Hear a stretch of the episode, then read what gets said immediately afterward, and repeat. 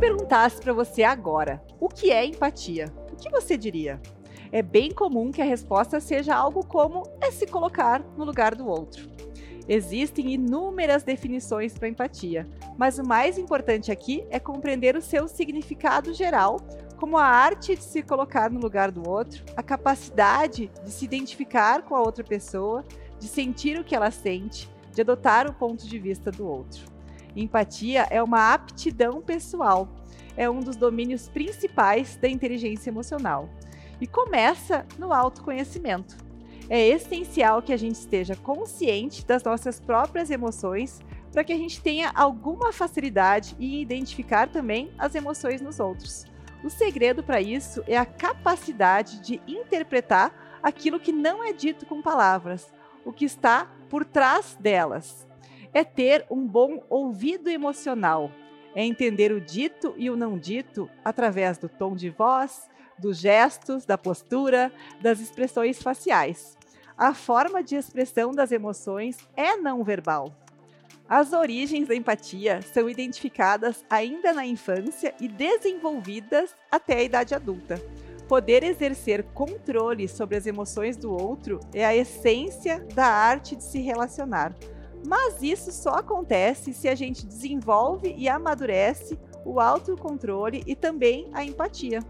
Tem muitos jeitos de a gente expressar as nossas emoções. E tem também um consenso social sobre sentimentos e momentos apropriados para demonstrar esses sentimentos. A gente aprende desde muito cedo as regras do Manual de Boas Maneiras Sociais, convidados a pensar sobre como os nossos sentimentos se refletem nos outros. Às vezes, a gente minimiza a expressão da emoção em outras palavras, exagera. A habilidade no uso dessas regras de exibição é fator de inteligência emocional. A empatia tem o poder de transformar as nossas vidas e de gerar uma revolução, desafiando as nossas culturas individualistas. No livro O Poder da Empatia, o autor define empatia como a arte de se colocar no lugar do outro por meio da imaginação, compreendendo seus sentimentos e perspectivas e usando essa compreensão para guiar as suas próprias ações. A empatia é fazer a escolha de perceber, reconhecer e comunicar as emoções dos outros e as nossas. Segundo o autor do Poder da Empatia, as pessoas extremamente empáticas se esforçam para cultivar seis hábitos que permitem que seja possível compreender como os outros veem o mundo. Acionar o seu cérebro empático é o primeiro deles. Tem a ver com reconhecer e colocar a empatia como centro da sua vida e expandi-la sempre que possível. Dê o salto imaginativo é o segundo. É fazer um esforço para se colocar no lugar do outro. O terceiro hábito é buscar aventuras experienciais é experimentar realidades diferentes através de viagens ou cooperação social, por exemplo. O quarto hábito é praticar a arte da conversação. E para isso é preciso retirar as nossas máscaras sociais, especialmente para escutar aqueles que a gente não conhece. O hábito número 5 é viaje na sua poltrona. Isso é possível através das artes, das redes sociais e de todas as ferramentas que nos permitem nos transportar para a mente das outras pessoas. Por fim, o sexto hábito, inspire uma revolução, que é sobre gerar empatia numa escala de massa para alcançar mudanças significativas. Quando a gente pensa na exploração dos seis hábitos, a gente pode pensar também na experiência da empatia como uma forma original e estimulante de viagem. Por que não viajar para a vida de outra pessoa e ver como isso afeta quem você é e quem deseja ser? A gente fala mais a fundo sobre o poder da empatia e os seus seis hábitos no podcast homônimo. O que eu ganho com isso? Parece que essa é a questão do nosso tempo. Vivemos na época do hiperindividualismo, e a empatia é o antídoto para isso. A forma como a gente escuta e se conecta com o outro precisa mudar. enxergar o mundo com os olhos do outro sob a sua perspectiva, compartilhando seus sentimentos, quebra a regra de ouro que ouvimos desde crianças. Faça para os outros aquilo que gostaria que fizessem para você. É possível e talvez muito provável que ele não tenha os mesmos gostos que os seus. Então, o convite é: faça para o outro aquilo que ele gostaria que fosse feito por ele. A ausência da empatia é uma causa comum a muitos dos problemas do mundo. Já a presença dela pode ser uma ferramenta de transformação. A comunicação não violenta pode ser uma técnica usada para fortalecer a capacidade de as pessoas se conectarem com empatia aos outros. Quanto mais nos conectamos com os sentimentos por trás das palavras das pessoas, menos assustador se torna nos abrirmos para elas. A empatia está na capacidade de estarmos presentes. O que está além da palavra? O que o outro está precisando? Que pedido está sendo feito, talvez não da minha forma preferida? É preciso um esforço para compreender o que está por trás de uma fala violenta Reconhecer que a gente não sabe como demonstrar empatia é o primeiro passo para aprender a demonstrar empatia. Segundo o professor do MIT, Otto Scharmer, no seu livro O Essencial da Teoria U, Princípios e Aplicações Fundamentais, mudar a forma como a gente escuta significa mudar a forma como experimentamos os relacionamentos e o mundo. Então, não dá para falar de empatia sem falar também de escuta. Dentro da metodologia desenvolvida pelo Otto, a teoria U, o diálogo humano é dividido em quatro níveis de escuta. A reconfirmação, onde a escuta é limitada a reconfirmar o que já sabemos. A escuta factual, que tem a ver com ao menos perceber informações não confirmadas.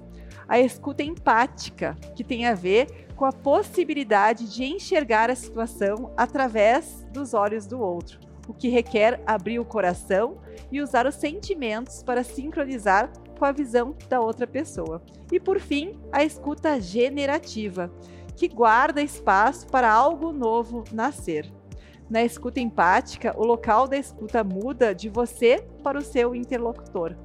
Você pode saber mais sobre Teoria U e os quatro níveis de escuta no podcast que a gente gravou. A inteligência emocional é linguagem universal. Os seus domínios são reconhecer, perceber, identificar e regular emoções em si e nos outros. Empatia é uma competência do domínio da consciência social, que tem a ver com entrar em sintonia com as necessidades, expectativas, comportamentos e estados emocionais de outras pessoas. Para uma melhor aplicação das nossas habilidades emocionais, o desenvolvimento deve considerar as nossas próprias emoções intra e as emoções das outras pessoas inter. No outro, é sobre a gente se tornar mais sensível à maneira como os outros se sentem e usar cuidadosamente as informações sobre os sentimentos dos outros durante a interação é preciso começar a desenvolver o olhar da perspectiva do outro e o interesse genuíno pelo mundo dele. Isso gera empatia e compaixão e diminui a tendência de julgar, o que impacta os relacionamentos. Até agora, a gente trouxe a empatia como algo inato, mas que também pode ser desenvolvido e incrementado para que se torne mais natural. Apesar de nascermos com a capacidade de empatizar, eu quero falar agora sobre como se dá a educação emocional de maneira mais ampla, começando pela nossa infância e chegando à vida adulta. É na vida em família que se inicia a aprendizagem emocional. Na intimidade, aprendemos como nos sentir em relação a nós mesmos e ainda como os outros vão reagir aos nossos sentimentos. A forma como os pais tratam os filhos tem consequências para a vida afetiva das crianças. O Goleman, quando trata de inteligência emocional no ambiente familiar, nos apresenta o que seriam os padrões mais comuns de pais emocionalmente inábeis.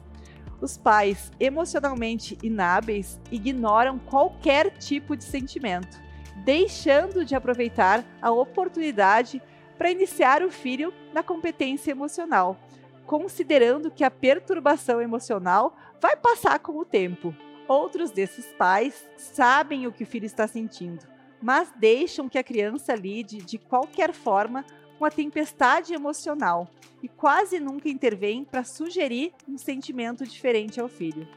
Por fim, os inábeis podem ser também pais muito rigorosos e que não respeitam o que a criança sente. Em geral, são desaprovadores que criticam ou castigam. Mas, claro, há pais emocionalmente aptos, aqueles que conseguem aproveitar o momento de perturbação do filho e atuar como mentor emocional. São capazes de ajudar os filhos a aprender a reconhecer, controlar e canalizar os sentimentos, a ter empatia e lidar com os sentimentos que surgem nas interações. Já parou para pensar sobre o que é e como ser emocionalmente alfabetizado? Quanto mais meios temos para lidar com as emoções, mais rica é a nossa vida. O beabá da inteligência emocional é ensinado para as crianças com início na autoconsciência. Tem ênfase no gerenciamento das emoções, compreendendo o que está por trás de um sentimento, e em assumir a responsabilidade por decisões e atos. Assim como outras habilidades e competências, a inteligência emocional é passível de ser desenvolvida na maturidade. Afinal, é a habilidade que nos torna capazes de lidar com as emoções e de administrá-las positivamente, mesmo com a adversidade do cotidiano. O primeiro passo é aprender sobre o cérebro e as emoções. Ira, tristeza, medo, prazer, amor, surpresa, nojo, vergonha. Entender as emoções é trazê-las ao meu favor. Reconhecer em si é autoconsciência. Reconhecer nos outros é consciência social. Regular em si é autocontrole. Regular nos outros é a gestão de relacionamentos. A autoconsciência é a principal competência da inteligência emocional porque tem grande influência nas demais. Quanto maior a habilidade, maior a facilidade para o desenvolvimento pessoal. O autogerenciamento da direção, energia e restrição ao nosso comportamento permite regular as emoções no dia a dia e ter mais controle das respostas emocionais em situações desafiadoras. Consciência social tem a ver com entrar em sintonia com as necessidades, expectativas, comportamentos e estados emocionais de outras pessoas. A gestão dos relacionamentos é a competência que permite influenciar e motivar o outro. A comunicação aberta, a empatia para escutar o sentimento por trás do que está sendo dito, a ausência de provocações ou defensividade, a apreciação sobre uma forma de elogio. Tudo isso ajuda a construir capital emocional em forma de sentimentos positivos. Trazer a educação emocional na vida adulta também implica falar de trabalho. E aqui se dá a importância de criar um ambiente em que seja possível externar reclamações como críticas construtivas, que seja acolhedor para a diversidade e propício para o trabalho eficaz em equipe. A inteligência emocional deve ser valorizada como um produto do ambiente de trabalho nos próximos anos. Não deixa de ler o material complementar do nosso e-book. Espero que esse conteúdo tenha feito muito sentido para você. Até uma próxima!